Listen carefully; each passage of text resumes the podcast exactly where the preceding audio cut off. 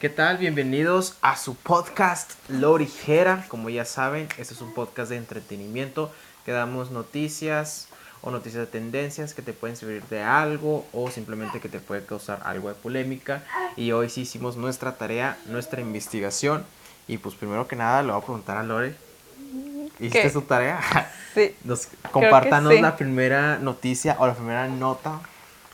A Pues mira, algo sobresaliente, acordándome del día de hoy, hoy está haciendo mucho aire, está horrible, se soltó muy feo el, el terreral y todo.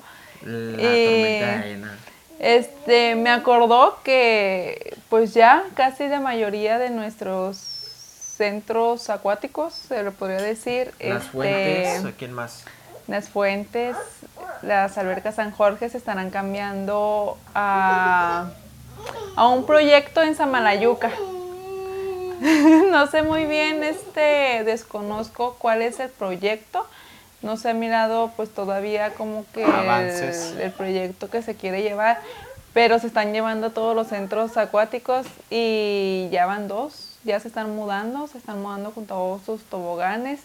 Y yo me digo, imagínate ya cuando estén allá, este, es- estés acá, tú en traje de baño disfrutando Ajá. y de repente se suelta un aireonazo y pues sabemos que Samalayuca pues tiene su, sus dunas, Las dunas que son que pura arena y imagínate, o sea, vas a estar cerca de ahí, va a estar desventaja, ¿no? Va, va a ser como... Pero no, no crees que tú de que, bueno, te llenas de, de- arena y te metes otra vez al agua y ya.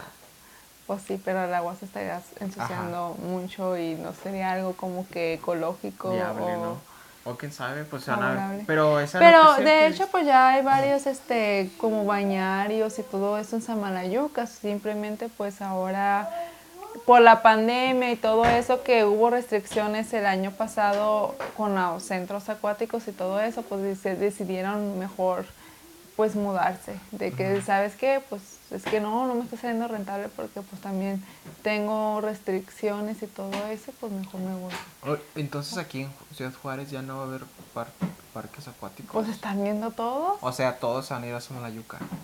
Todos. Bueno, imagino que casi Imaginemos todos, ¿no? que sí, porque si se va Pero un- principalmente eran las fuentes. O a lo ¿no? mejor y si se queda uno, pues le va a ir bien, porque pues no toda la gente creo que vaya para allá. Pero fíjate que está chido, pues es como tipo pues, zona turista. Eh, vámonos para allá. Sí, a lo y mejor y por eso lo están todo, haciendo, ajá. para hacerlo algo más turista, Promo- ándale promocionar allá la parte de Samalayuca. para y, visitarlo y es más. por eso que yo miré también una nota de, de las fuentes de que cierran las puertas, o sea, que ya cerran las puertas definitivamente, que ya no van a hacerlo. Ajá. Pero yo no supe por cuál fue el motivo ya. Entonces ya lo que tú me comentas, wow, se van a ir a Samalayuca, qué chido, hay que ir. Están invirtiendo demasiado esa Ajá, zona ahora. Está bien, ¿no? Está chido. La neta, yo, yo siempre he tenido la idea de que en las dunas fuera el, fuera el mar. O sea, una parte... Que estuviera cerca Ajá, algo. Ahí está el mar, la arena. Pero, oh, si es de hacer un, no sé, es de la neta, sí es mucho, mucho rollo. Lo, lo que no soy el único que... Imagino que muchas personas, empresarios también, eh, ingenieros que traen ese proyecto, pero sí es, sí es más Sabemos que Pero ya es un paso. Chihuahua es un estado muy desértico Ajá. y pues no, ni nos llega agüita por aquí ni por allá. Y los centros acuáticos pues son lo más este como que recreativo de... Entonces ya los, los parques acuáticos lo- los abren a partir de abril, ¿no? O marzo. Yo creo que abril, ¿no? No, los abren como para mayo. ¿Mayo? No, No, pero... como para los últimos de abril, porque, porque- pues marzo está muy Ajá, sí, loco sí, el clima pero demasiado. en abril yo creo porque el abril, en el mes de abril es el día del estudiante, ¿no? Y recuerdo. No, amor, ¿Cuándo es el día del estudiante? En, mar, en mayo. ¿En mayo? Ah, entonces es cierto, estoy confundido. entonces es cierto, en, en mayo es más, porque recuerdo que en mayo en abril es el día del niño. Día del niño, güey, sí es cierto. Que Ando- festejaba el día del niño como si fuera el día del estudiante. Cumpleaños. Eh, tranquila, chamaca. Ahí si escuchan estos ruidos. Aquí tenemos a nuestra pequeña hija que curiosamente cuando grabamos hace ruido. Empieza a jugar y tal, pero Sí. a- vamos, a, vamos a alzar un poquito la, la voz para que, para que se concentre el, el audio, nada más para que no se nos escape algo. ¿Algo más quieras mencionar de, de No, pues este, se me hizo algo interesante de, de qué va a pasar cuando haga aire y, y estemos allá, ¿no? En las albercas. Todo cerrado. Probablemente sí, porque los aires se dan en esta temporada en la que pues todavía hace frío y no, no vamos a las albercas. Sí, no. Hay que ir. Pero imagínate. Se va a poner algo interesante. Ir las albercas. Pero ya ahora ir hasta allá, ahora sí. un helicóptero. Bueno, ahora yo les comparto una de que si estás buscando tu trabajo, eh, no, pero sí es una nota chida de, de que la gente que anda buscando trabajo, otras oportunidades más, si son ingenieros de mm, mecatrónica o, o ingenieros de liderazgo o tengan esa como que habilidades para poder manejar personas y equipo. La empresa Tesla, que pues ya saben, esa empresa de los carros autónomos, va a abrir vacantes aquí en México. Y, está chido porque dicen de que te van a pagar manejando. O sea, Tesla te va a pagar por manejar sus carros autónomos. Pero ya, si, ya si le das clic a la, a la noticia, la neta son como unos 5 puestos de trabajo que, te ofrece Tesla. El primero es ese. De hecho, su, su, puesto está muy raro. De hecho, aquí lo apunté. El primer puesto es operador de vehículo prototipo. O sea, si tú quieres trabajar en Tesla, puedes tener este puesto y ahí está el link para poder postularte y todo el rollo. Si están interesados, ahí se los comparto. De hecho, este artículo lo, lo publicó, eh, ¿cómo se llama? Eh, Milenio, en la página web. Mm. Y se me hizo muy interesante porque pues me imagino que mucha gente pues anda buscando trabajo, pero no aquí en Ciudad Juárez, sino allá en Nueva York, en Monterrey. Yo también digo que depende mucho, o sea, no cualquier persona que sepa manejar pues puede irse a postular. No, pues obvio, tienes que pasar por varias pruebas, por eso tienes que... Ahí viene, Ajá, ahí viene de que, que te piden... Eh, algunos requisitos, o sea, no es de que, ah, pues nada más tu licencia, no, no, sí son varios filtros. Y el otro es el gerente de cadena de suministro. Es como que el más top, el puesto de que, güey, aplico como gerente. El otro es técnico comercial de servicio de campo. Es, puestos raros. Ese, ese técnico comercial es de Ahí sale junto con el operador del vehículo, toma los tiempos. Sí, güey, no pasa nada, güey. Ah. No, chocaste. no chocaste. Está, raro, está, El otro puesto es el analista de logística. Analista de logística. no, creo que este, el analista de logística, son los que miden los tiempos. No sé, la neta. Pero estos son los, los puestos que, que está ofreciendo Tesla. Y está chido porque, pues, imagínate trabajar en una empresa, de una empresa innovadora de carros autónomos pues y más lo que están haciendo.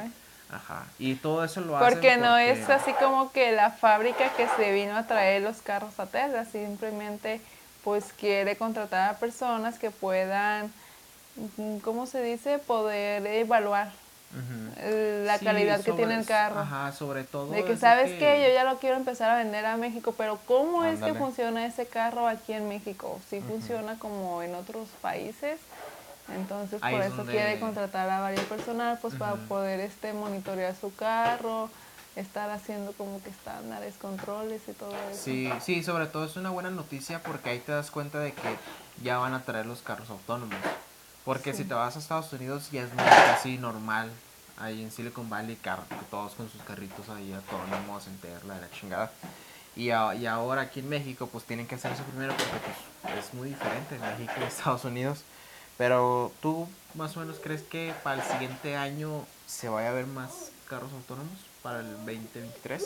No. Yo creo que sí. Es que Tesla sí es rápido. O sea, sí, sí actúa muy, muy rápido. De que vamos a contratar, ta, Pues sí, o sea, de decir, se puede empezar a vender, pero... ¿Preparados? Como está México, como están las calles, la verdad, creo que ese tipo de oh, carros no. O sea, tú puedes decir, en un año puede venir la empresa y venderte los carros, pero en un año que no va a comprar. Oye, el Tesla el, el, operador o el técnico comercial va a tener que... Eh, Meter de 4x4. No, deja tú, o sea, contar los baches, güey, por la calle, por la avenida Panamericana por esta calle, ta, ta, ta, hay mil baches, güey. Así que Tesla va a tener que, así como que desviar el bache. Fíjate, todo eso sí es muy, muy delicado y muy técnico, pero pues ojalá y arreglen las calles para, para que Teslas... Pues tendría que ser una, una inversión mejor Tesla, porque pues el gobierno no hace inversiones para arreglar las calles. sí lo hace, pero creo que mete material de baja calidad, no sé. Pero bueno, eso fue la, la, la nota de, de hoy, de Tesla.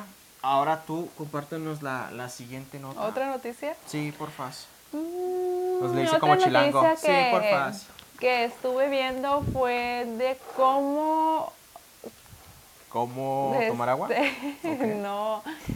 Cómo aumentar el coeficiente intelectual de, de un niño, ¿no? O sea, muchas veces nosotros decimos, ay, Oh. el coeficiente intelectual de tu niño es muy bajo, es muy alto. O los comparan. O cómo, cómo tú puedes darte cuenta, cómo puedes tú ayudarle a tu bebé y todo eso. Y, y pues así como que para resumirlo un poco, este, la mejor manera de aumentar el, el coeficiente intelectual es hacerle preguntas a tu hijo, cuestionarlo. Este, ¿Por qué crees si lo él te crees? pregunta, Ah. si él te pregunta, ¿por qué? ¿Por qué, mamá? ¿Y por qué esto? ¿Y por qué el otro? Tú no, trata de no darle las respuestas inmediatas. O sea, trata de también tú, de la misma manera, decirle, ¿y tú por qué lo crees? Oh, shit. Entonces, Ajá. él empieza a decir, no, o sea, lo haces pensar un poquito más y, lo, y que el, el hijo tome también como decisiones. ok, ok. ¿Sabes qué? Este, estamos viendo una película, estamos viendo un anuncio y tú le preguntas, hijo, ¿por qué tú crees que pasa eso?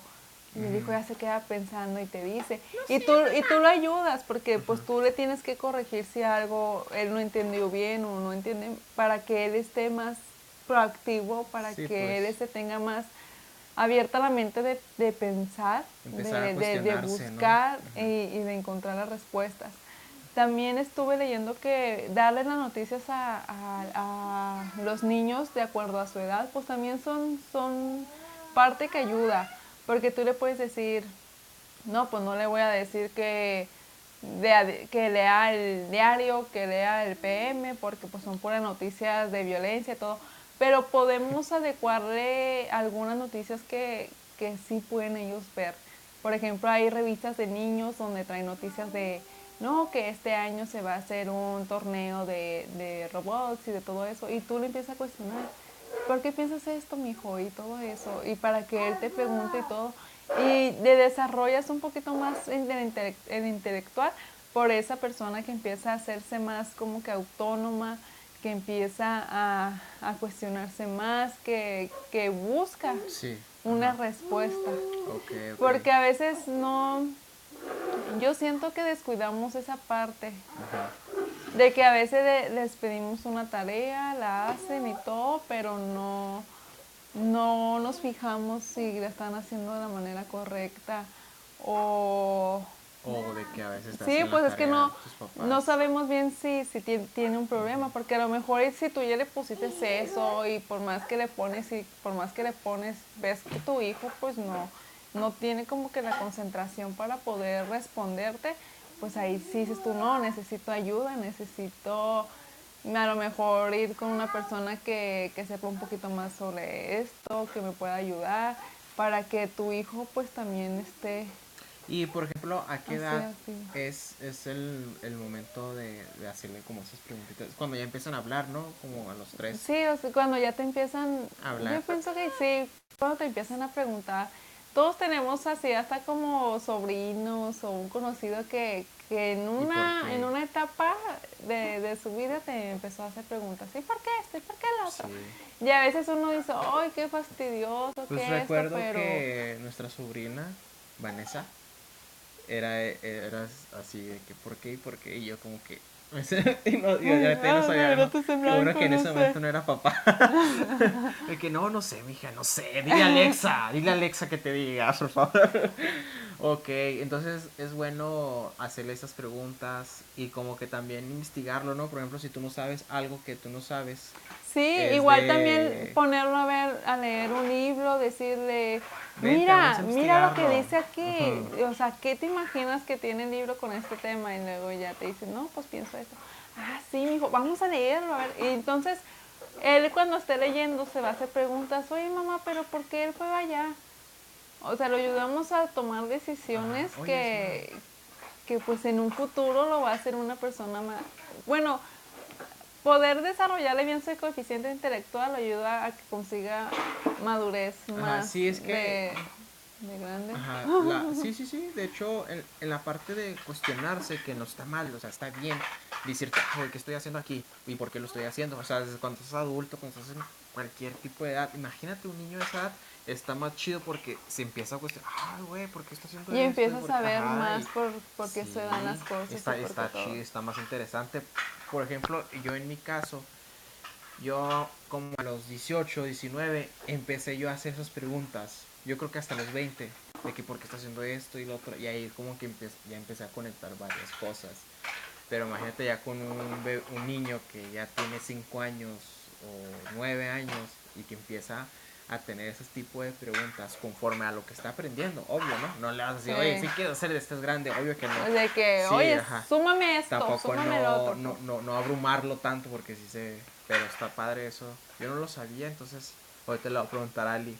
¿Por qué crees lo que crees, hija? ¿Por qué crees esto de ¿Por qué crees lo que crees? Ok, bueno, pues ya para terminar, eh, aquí les comparto una nota, pues algo de tecnología también, de los NFTs, que ya hemos hablado de los episodios pasados, y ya nada, si quieren les, les digo que son los NFTs, aquí lo tengo apuntado también en el cuadernito.